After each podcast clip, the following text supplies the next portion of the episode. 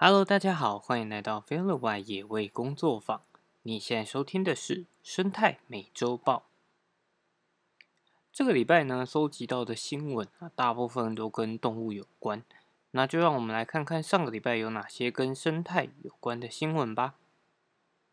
首先，第一则新闻是搁浅恒春格龟死因曝光，误食四百二十五公分鱼线，活活饿死。在今年的七月四号，就是在屏东万里同有一只搁浅的格龟，经过旧伤收容之后，在隔天仍然死亡。那海豹署在九月十三号的时候公布了这只格龟的死亡原因。这只未成熟的格龟啊，它是一只公的格龟，背长曲线长一百一十点五公分，体重有达一百三十公斤。经过解剖发现，从食道到胃里面没有任何的食物，但消化道不正常的扭曲。经过 X 光照射，发现肠道内有两条总长四百二十五公分的鱼线，从胃到大肠贯穿了整个肠道，而且已经存在一段时间了。那这个鱼线呢，随着肠胃的蠕动，导致了无法进行消化吸收功能。然后长期的胃进食，导致了消化道病变，形成坏死性的肠炎，造成急性败血症。海豹署呢就提醒各位说，废弃的鱼线可能会因为附着着生物，容易导致海龟误食，对于海龟可能会造成不可逆的伤害。而且当海龟的尸体啊死亡腐败之后，鱼线仍然会对其他海洋生物造成伤害，所以呼吁钓客跟渔民呢，不要随意的乱丢鱼线。只能说这只格龟真的是死，呃，就是死法真的很惨烈啦。那人类的一个小小的动作，其实真的就有可能影影响到动物的一生哦。好，下面一则新闻呢是唤起尊重动物生命。台东首办一九七县道被路杀的野生动物普渡。台东县池上乡民间动保团体结合公庙，在九月十三号举办了一场野生动物的普渡宗教法会活动。那这次普渡的主角呢，是一九七县道周边因为急救死亡或者是被路杀的野生动物们。当地动保团体呢，拿出了十二年来的数据调查，有二十种最常被发现遭到路杀的动物，其中呢，鸟类跟爬虫类最多。从二零一七年到现在，统计总共有八百零六笔在一九七县道跟东九县道死亡的动物。那这次活动之后呢，公所也配合整个友善环境及慢生活和。在地的动保团体陆续推动设置友善动物的告示牌，希望来提醒旅客进到池上乡能够放慢车速，小心行驶。也希望借由这个活动，让大家知道说，日常生活中可能会有些时候造成动物的不便或不安全。也呼吁未来如果有工程进行施工的时候，可以增加所谓的生态检核项目，那尊重野生动物的生存权哦。好，下面一则新闻呢是，平科大推仿真羽毛工艺，保育雄鹰也传承部落文化。雄鹰是台湾体型最大的日行性猛禽，那主要分布在中高海拔的原始森林。学者推估呢，全台湾的雄鹰数量可能不到五百对，属于濒危保育野生动物。雄鹰的亚成鸟的羽毛啊。有独特的三角斑纹，跟百步蛇很像，所以呢，在排湾族和卢凯族的传说当中，雄鹰跟百步蛇都是守护部落、高傲尊贵的代表。在重要的祭祀时候呢，可以看到部落首领和勇士、贵族头上都佩戴有雄鹰羽饰的头冠，象征着领袖守护族人的责任和尊贵的身份。那在过去，其实要佩戴这个雄鹰的羽毛啊，有严谨的规范。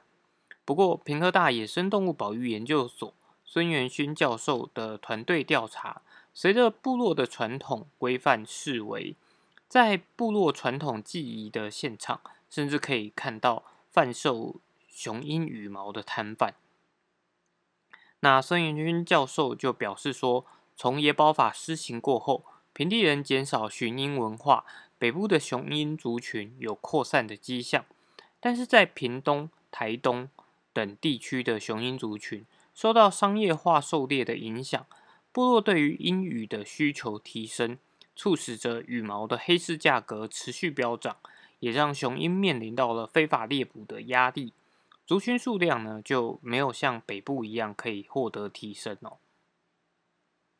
在二零一八年联保署屏东分署的支持下呢，孙元勋教授跟工艺家钟金南合作，在各个部落开始推动雄鹰仿真羽毛绘制技术。希望透过绘制羽毛来取代野外猎捕的雄鹰羽毛，同时推广雄鹰保育的观念，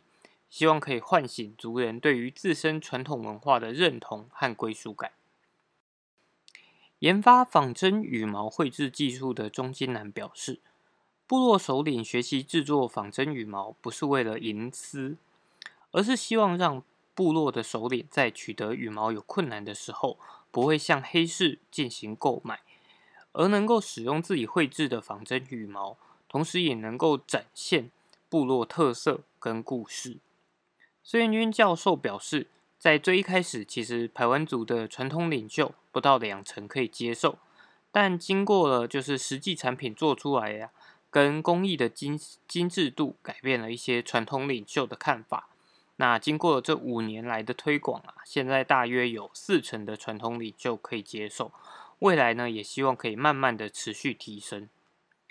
那在十一号呢，其实，在呃屏东有举办一个雄鹰仿真羽毛暨部落传统文化展，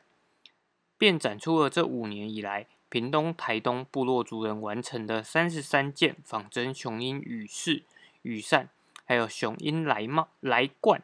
等作品。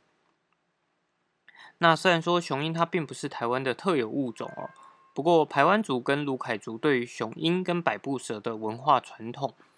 是台湾特有的文化，所以也希望这样的推广呢，未来是有机会在国际机场展览，让国外旅客认识台湾原住民跟在地野生动物保育上的努力。好，上面两则新闻啊，其实都蛮令人感动的。那都是呃部分的人，他为了要弥补说人类对野生动物造成的影响跟伤害而去做的一些努力，也希望这些新闻可以被更多的人关注到，然后大家可以一起为野生动物多尽一份心力哦。在下面一则新闻呢是古老动物拟鳄龟现踪台东，美洲外来种在台无天敌。在九号的晚间呢，在台东市的山西路，有民众发现了一只模样奇特的动物在过马路，看起来有点像穿山甲，又有点像乌龟。那民众就通报了台东县农业处来进行捕捉。十号呢，这只动物被捕捉之后，发现了它是一只拟鳄龟，是台东县首次在户外发现了外来种鳄龟科的动物。拟鳄龟它的原产地啊是在北美地区，寿命呢可以达到一百岁，最大的体型也可以达到六十公分，几乎是全水栖性。那除了产卵跟晒太阳之外呢，大部分时间其实是不会上岸的。它的食性呢偏向肉食性的杂食性，位在食物链的上层。除了鳄鱼之外呢，几乎没有天敌。那拟鳄龟它的咬合力虽然比鳄龟来的小，不过仍然可以轻松咬断人的手指，而且攻击性呢也相对鳄龟来讲比较强一点，会主动追着猎物跑。那对于侵略者也有很强的攻击性。目前拟鳄龟其实是被经济部列为禁止输入的物种哦。那由于它们在台湾没有天敌，一次又可以生下约二十五颗到八十颗的蛋。所以，一旦在野外如果有族群的话，可能会对台湾的生态造成巨大的影响。目前，台东县政府呢已经公告认定，希望可以寻找它的原来的饲主，不过目前仍然没有民众出面认领哦。依照动保法跟野保法的规定，违反公告禁止饲养、输入、输出的动物，可以罚五万元以上到二十五万元以下的罚金。如果是弃养的话，也会被处罚两万元到十万元。所以呼吁民众还是不要随意的饲养。说真的，外来种的问题啊，真的好多都是来自于宠物市场，像拟鳄龟、鳄龟这类的动物。其实当初可能都是因为新奇而就是引入到台湾的，但如果饲养者没有好的饲主观念或者是饲养环境，不仅对于这个动物本身来讲是一种迫害，也可能对于环境造成了巨大的冲击。那甚至到最后我们要付出的成本啊，会相当的高啊。下面一则新闻呢，其实也跟外来种有关。那不过这个外来种就是全世界都认定的一种严重的外来入侵呢。正式头号外来种威胁，澳洲草拟野猫管理十年计划。根据研究指出，澳洲每天都有近六百万只的原生种野生动物被野猫咬死。为了降低冲击，澳洲联邦环境部。在这个月发布了野猫管理计划的草案，首重于保护受野猫威胁最大的物种，让它们免于灭绝。这个计划呢，为期是十年，前面五年预计会投入六千万澳币。那这将是澳洲自去年喊出濒危物种零灭绝的目标之后，极为重要的一步。联合国旗下的生物多样性研究机构跨政府生物多样性与生态系服务平台，在近期发布的最新报告显示说，外来入侵种在全球造成的经济损失，从一九七零年开始，每十年至少成长了三倍。那在二零一九年的时候，更是超过了四千两百三十亿美元。那这个问题呢，其实并不只发生在澳洲。全球的情况其实都不好，不过澳洲的状况又特别的糟。阿德莱德大学的教授卡西表示，在澳洲，入侵种是造成生物多样性消失的主因。野猫对于环境的冲击尤其大。澳洲的入侵种委员会保育及生物安全分析师格里夫在一份声明中表示，由于地形上的隔绝啊。澳洲是许多特有种生物的家园，但是在这份独特的生态网络，也极容易遭受到野猫啊、活蚁等入侵种的攻击。根据《Conversation》期刊报道，野猫的掠食效率极高，而且范围广。一只大型公猫啊，可以杀死重约四公斤的动物，那几乎跟它的体重是一样重的。而且许多的原生种野生动物都无法承受像野猫这样子的动物的掠食压力，受害的呢包括了两百多种澳洲官方公告的受威胁物种，还有三十七种的迁移物种。从野猫入侵澳洲以来，已经有三十四种的物种灭绝，跟它们有关。那到了今天，仍然有物种持续。就是因为野猫而导致它们的族群量持续下降，或者是导致了区域性的灭绝。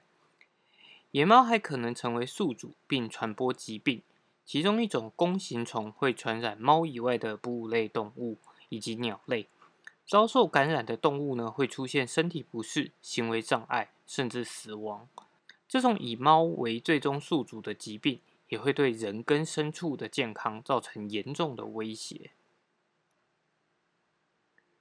野猫几乎无所不在，影响的物种呢又如此的多，但它们行踪飘忽，难以管控。所以在草案提出以前，澳洲政府找来了全国各地的原民组织、巡山团体、国家野猫工作小组以及受威胁的物种和猫科动物管理专家来进行协商。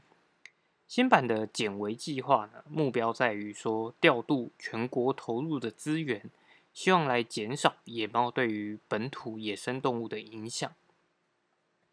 这个计划会优先针对岛屿或者是封闭式的保护区内的野猫来进行移除作业。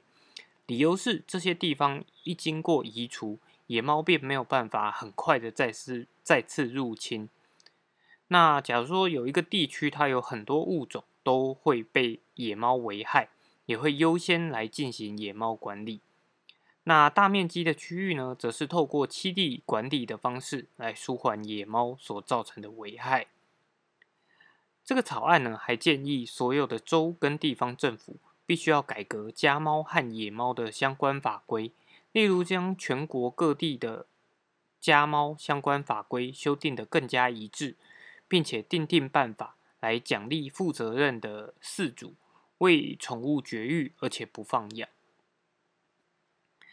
那有一些容易受到野猫危害的受危物种。它所仅存的栖地位于原住民保留区或者是其他原住民族管理的土地上，所以如果当地的巡山员有意协助来管理野猫，也可以协也会将这个就是可以协助的事项纳入草案当中。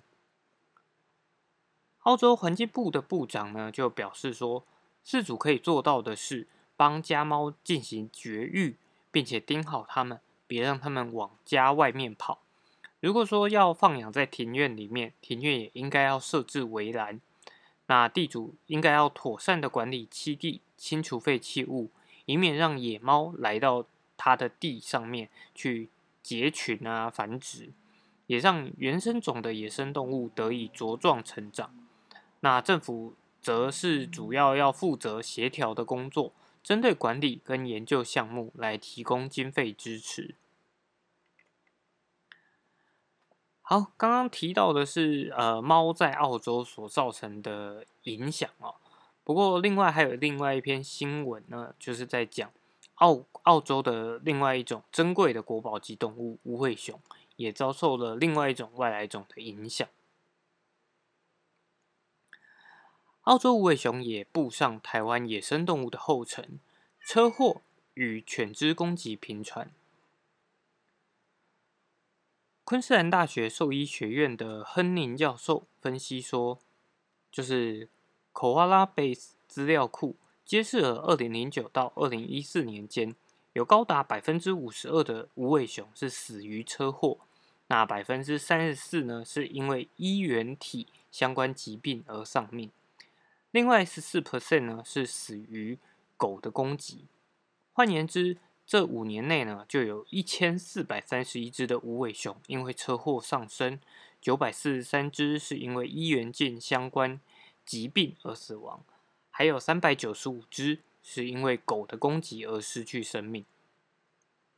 不过这些数字呢，都只是报告的案例，实际死亡的数字可能会更高。亨尼教授建议，在已知的无尾熊栖地和活动区域增设更多的路牌。来提醒驾驶员减速，那或者是建造一些过街的天桥或地下通道，也是可以，就是增加无尾熊安全通行在就是这个道路两侧的栖地的一个重要措施。那同时也希望可以透过讯息宣传活动来减少狗对无尾熊的攻击次数，提醒狗的饲主啊，应该要为。狗系上牵绳，并将它们围在某个区域之内。透过这项研究，我们可以看到昆士兰的无尾熊正面临了多方的威胁，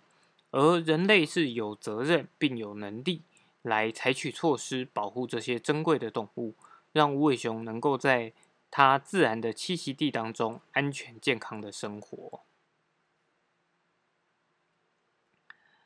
好。前面这几则新闻呢，刚好都是在讲外来种对于生态所造成的影响。那后面几篇新闻呢，就比较呃特别新奇一点了。没有动物的马戏团三 D 投影取代大获好评。在动物保护的权益观念日益抬头的情况下，有不少国家都已经开始禁止马戏团的动物表演，而德国的。隆卡里马戏团更是走在最前端，他们从一九九一年就取消了狮子跟大象的表演，而且在五年前呢，把所有的动物表演都改成了三 D 全像投影。这样的决定呢，不仅让他们走在国际间禁止利用动物表演的最前端，还因此省下了不少的成本。而且，就算少了真实动物，他们利用了十一个相机环状投影，将逼真的影像呈现在观众面前，也让观众运用了更多想象力。那当中更有不少的观众表示说，他们是因为知道这个马戏团呢，他们特别不用动物来进行表演，所以才特别到场支持的。这个马戏团呢，利用了科技跟创新来证明。其实不用放弃传统的表演，也能够兼顾到动物福利。这篇新闻同时也分享了印度洋的法国海外省份留尼留尼旺岛，在今年迁徙到这片水域的鲸鱼数量呢，预计会突破去年纪录，创下新高。那每年的六月到十月是座头鲸抵达印度洋温暖水域交配和繁殖的季节。途中经过的法国海外岛屿留尼旺，正是赏金的热门景点。去年研究团队在整个季节就总共监测到了四百三十只的金鱼。那这个区域呢，也是全球少数允许游客下海跟金鱼共游的地方。不过，为了降低对于金鱼的干扰啊，他们也设下了相当严格的规定。像是每次呢，只限制只有一组人可以在水中，那也有选手队会在附近监督，就是有没有游客违反规定。过去座头鲸呢，曾经受到商业捕鲸重创，到这几年才有不少地区的数量逐渐恢复。但根据法国自然保护联盟二零一三年的评估，留尼旺岛的座头鲸群体仍然属于易危等级。因此，负责任的赏金也才能确保这个观光活动可以永续的发展下去。下面一则新闻呢是猴子穿新衣，影片其实不可爱，网络助长动物虐待，NGO 欲把关。社群平台上出现越来越多猕猴穿衣服、尿布，被迫表现出人类行为的影片。那多国组织组成的反对社群媒体虐待动物联盟，在十八号发布了最新的报告，指出社群上有许多被当作宠物饲养的猕猴，正在承受着庞大的身心虐待，而观众的互动呢，其实会成为了助长动物虐待的帮凶，所以也呼吁社团、社群平台可以加强的来进行把关。台湾防止虐待动物协会在十九号发出新闻稿，指出，他们与全世界二十个动物保护团体组成的反对社群媒体虐待动物联盟，从二零二一年九月开始，针对 Facebook、Instagram、TikTok 和 YouTube 上被当作宠物饲养的猕猴影片进行了研究。到二零二三年的三月，总共收集了。一千两百二十六支影片，总浏览量呢超过了一百二十亿次哦。反对社群媒体虐待动物联盟警告：透过按赞、留言和分享这些内容，观众的无意中会成为了这个虐待动物的帮凶。随着互动率的增加，受欢迎的内容会自动得到平台进一步的推播，激励创作者创作更多相同的内容。有的人甚至可以从中来获利。专家们也担心，这些内容会使虐待猕猴的行为被正常化，并且可能导致虐待的样态越来越严重。部分的影片中可以看到猕猴遭到主人管教而赏巴掌，甚至有些创作者会对幼猴进行性虐待。而社群媒体上被网友评论为很可爱的猴子穿衣服影片。给猕猴带来了不适之外，也限制了它们的自然行动，造成动物长期的身心伤害。影片中常常会有一些被误解为正向的举动，实际上却是痛苦的表现，像是猕猴微笑或张嘴大笑，其实都是高度警戒、恐惧和准备攻击的表现。此外，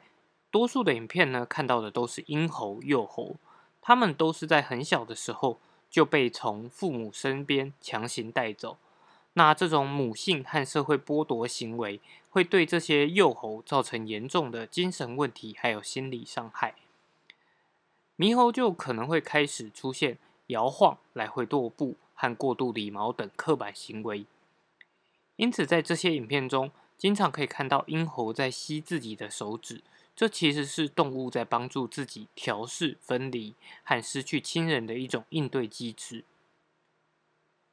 将灵长类作为宠物，除了营养问题，饱受限制环境也会影响到它们的身体健康，并且可能会增加它们的挫折感和攻击性。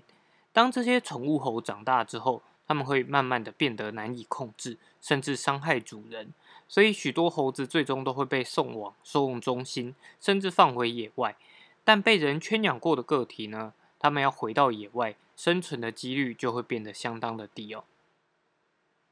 虽然台湾已经有猕猴禁饲养的禁令啊，但目前法律针对这种社群媒体平台毫无管理规范，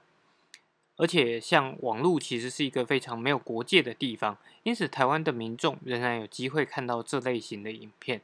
那希望大家可以了解到这些影片背后残忍的真相，并且明白为何不要和这类的贴文互动。反对社群媒体虐待动物联盟呼吁，社群媒体平台呢，应该要积极的采取措施来删除、限制虐待猕猴的内容，并且鼓励鼓励用户不要观看或与此类贴文互动。好，随着社群媒体的急速发展呢，其实流量变慢慢的变成了某一些人只在就是唯一在乎的事情。事实上，除了灵长类动物，猫科动物的影片也有这种隐忧存在。在国外有很多就是可能会跟大猫互动啊，这种猎豹被圈养的影片，其实也会让很多网友大呼可爱。可是就会让大家慢慢的忽略掉这些动物，它本身其实是具有危险性的。但这个议题真的很大啦，所以还是希望大家就是我们饲养该被饲养的动物就好了。就如同前几周其实有提到过的一个展览，适得其所，就让动物在它们适合的环境下生活。已经被驯化很久，变成了呃伴侣动物的猫啊狗啊这种动物作为饲养宠物就好。那其他的野生动物就让它好好的在野外生活着，不要再因为哦新奇特别的这种欲望而去让它们变为就是不自由的宠物了。下面一则新闻呢，也跟科技发展有很大的关系。听懂你家狗狗说什么？动物版的 Google 翻译用人工智慧解码生物语言。地球物种计划是加州的一个非营利组织，目标是利用人工智慧解码自然界各式物种间是如何传递讯息的。因为随着微型摄影机、麦克风，还有迷你的。信号发射器技术越来越成熟，价格也越来越低的情况下，科学家可以更容易的在大自然收集到许多呃，就是动物活动的影像跟它们发出的声音。不过这些影音数据太过庞大，所以很难用人工的方式来进行整理，更别说从这些声音当中去找到跟特定行为模式相关的这些关联哦。因此，这个呃地球物种计划呢，就采用了分析人类语言的自然语言处理模型，试着借助人工智慧的力量，从看似无关的大量数据中整理出有意义脉的脉络资讯。那希望来解读动物们是用什么语言来进行彼此沟通的。他们的计划呢是，如果把自然语言处理模型的概念套用在动物语言上，利用人工智慧解析动物叫声，并画成几何形状，那接着在人类的语言库里面找出类似的形状，是不是就能够打造一一款就是动物的翻译机？那开发这样的动物语言翻译器有什么好处呢？其实有了这样的翻译器啊。许多在人工智慧普及之前的相关研究就能够获得更进一步的支持。像在柏林的自由大学任教的教授，长期研究蜜蜂个体之间的沟通。那他的研究利用电脑视觉追踪蜂群里面的每一只蜜蜂，记录它们震动身体和翅膀发出的声音时，蜂巢内的其他蜜蜂会有什么样的行为改变。透过人工智慧和自然语言模型的分析，研究团队发现了几种特定的讯号，像是叫大家安静的嘘，或者是停下所有动作的停，还有发出警示的危险。他们把解析出的动作和声音输入到机器蜜蜂当中，让机器蜜蜂可以发出各式蜂语，成功控制整个族群安静跟停下。后续研究团队也成功操作。机器蜜蜂做出了蜂舞，告诉真正的蜜蜂哪里有没有撒农药的安全花丛可以采蜜。那也希望这样子的技术未来可以解决全球目前日益严重的蜜蜂危机哦。那当然还有其他其他许多的研究人员在研究，像是土拨鼠、大象或海豚的沟通方式。也许在不久之后。动物地理频道里面的字幕不再需要人类的旁白来进行代言，动物们都可以拿回属于自己的话语权。一旦成功打造出这样子的动物翻译系统，或许呢就能够让人类更加理解各种生物的生存需求，进而提供协助。譬如说，像非洲草原上的动物管理员，也许就可以听懂大象的求助，知道盗猎者在哪里出现。巡山员或许可以利用哦老鹰的通风报信，知道说哪里有山老鼠在偷砍木材。那兽医可能也可以听懂宠物到底哪里不舒服，及早发现毛病并及早治疗。然而，任何的新科技发展必定都伴随着道德辩论和滥用的疑虑。像是动物保育员其实已经发现有一些非法的盗猎者。他会利用事先录好的鸟类求偶声音来吸引一些鸟类落入陷阱。那所以了解动物如何交流，虽然能帮助好人保护自然，却也有可能帮助坏人来利用自然哦。再是这个礼拜的最后一篇新闻，其实也算是展览推荐了。上个礼拜提到了一篇新闻，是在乌日有石虎被路杀。而台中的市区的法子溪啊，跟邻近的乌溪也都是有石虎出没的环境。而石虎保育协会呢，也在台中的法子溪水文化暨环境教育馆举办了在线或再也不见的台湾石虎特展。这个特展呢，主要是延续去年的展览，那希望让更多人可以去认识石虎，并且对石虎目前所遇到的困境有更多的了解。这个展览呢，会一路转到明年的二月十八号。那也推荐大家可以到现场去进行一个欣赏。好，那这个礼拜的生态美洲报呢，就到这边。喜欢我们的节目的话，欢迎追踪我们的 Podcast 频道。我们同时也有脸书的粉丝专业、Instagram 跟 YouTube 频道哦。